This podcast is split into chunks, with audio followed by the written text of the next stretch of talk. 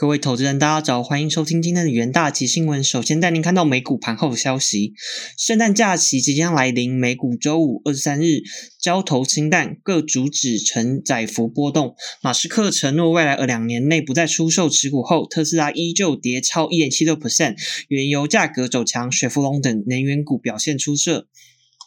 标普收盘升近零点六 percent，守稳三千八百点大关。道琼收涨一百七十点，纳指升微升超过零点二 percent，费半指数近乎持平。然而，由于经济衰退萦绕，标普和纳指本周分别跌零点二和两 percent，写下周线连三黑纪录。道琼表现着相对强韧。周涨幅达零点九 percent。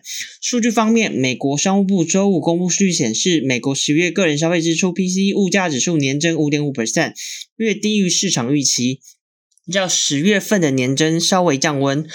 证明联准会连续升息正产生预期效果。同时，美国密西根大学调查显示，十二月消费者信心指数升至五十九点七，略高于初值的五十九点一，与上月的五十六点八。而消费者对未来一年通膨预期从前值的四点九 percent 降至四点四 percent，创下二零二一年六月以来新低。政经方面，美国众议院周五通过价值一点七兆美元的开支法案，美国总统拜登将在周五午夜前联署。立法维持联邦政府运作至二零二三年九月。此外，拜登周五已正式签署二零二三年财年国防授权法案 （NDAA），授权的国防经费达八千五百七十九亿美元，包括授权未来五年提供台湾一百亿美元的无偿军援，并要求加速处理台湾军购请求。俄俄乌战争持续。爆发，乌克兰总统泽文斯基二十一日闪电式访美，和美国总统拜登展开会谈。拜登宣布对乌克兰超过三点七四亿美元人道援助与十八亿美元的军事援助，包括爱国者飞弹和防御系统。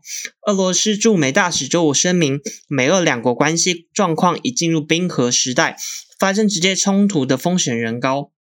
再来带您看到能源市场的新闻。俄罗斯威胁以减产来回应西方国家原油制裁，引发外界对俄国原油出口下滑的担忧。原油期货周五二三日收高，单周涨幅近三个月以来最大。SPI 资产管理董事总经理表示。布兰特原油和西德州原油均创下十月七日以来的最大单周涨幅，这和中国政策转向迅速以及俄罗斯可能以减产来应对 G7 的价格上限措施有关。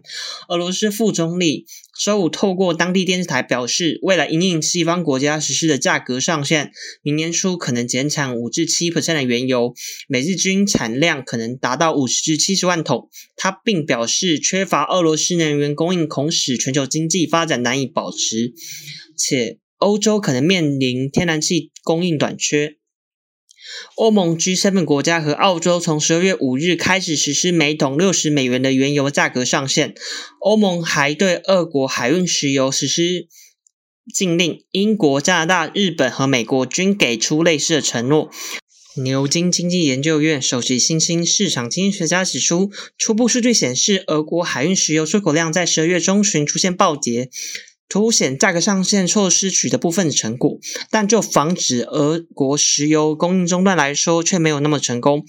彭博社本周稍早报道，截至十二月十六日一周，俄国海运石油出口总量每天减少一百八十六万桶，或每周减少五十四 percent，日产量仅剩一百六十万桶。路透周五也报道，十二月从波罗的海港出口的俄国原油可能较上月减少二十 percent。该分析指出。出口量暴跌似乎和海运物流有关。我们没有看到任何证据显示俄国故意削减原油出口。他表示，俄罗斯在评估欧盟禁运令与价格上限的回应，但应会避免进一步伤害原油产量和出口。因美国多地遭冬季风暴侵袭，未来几天的原油需求和产量可能会出现下滑。目前，美国几家最大炼油厂已经。天气严寒，被迫关闭。德州和北达科他州多家炼油厂已宣布停产，因市场预期炼油厂减产和燃热燃油需求激增。美国汽油和超低硫柴油期货周五均涨逾五 percent。接下来带您看到金属市场的消息：黄金期货周五收复每盎司一千八百美元的关整数关卡，但涨幅不大。美国公布的最新通膨数据有降温迹象，但不足以打消联准会明年继续升息的预期。美国周五公布十一月个人消费者支出物价指数年增五点五 percent，从十月的六点六放缓，但 Fed 关注周核心 PC 物价指数上涨四点七 percent，高于市场预期的四点六 percent。同日公布的十二月密大消费者信心升至五十九点七，超越市场预期，主要受益于汽油价格下跌和月初的股票反弹。尽管整体而言，消费者对经济前景仍悲观。数据公布后，IC 美元指数变动不大，上涨不到零点一 percent 至一百零四点三十九。美债值率持续上扬，对政策利率敏感的两年期美债值率从四点二六三 percent 升至四点三一 percent。凯投宏观首席大宗商品经济学家表示，黄金通常被视为规避通膨的工具，因此周五通膨数据公布后出现低迷反弹，令人感到意外。他表示，我们怀疑金价上涨一部分反映强劲的实体需求。以及对明年经济衰退将至的担忧，我们认为受到 Fed 持续升息的影响，金价涨势将稍退，金价将在明年年初回落。升息会让黄金等不知息的资产魅力降低。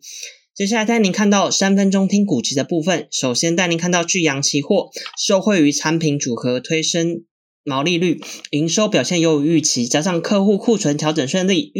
预期二零二三年的出货量能维持年增，由于巨阳具备产品组合丰富性高、短单生产能力、产区多元化等多项生产优势，使其面对淡季以及客户库存调整等冲击时，接单表现能仍优于同业。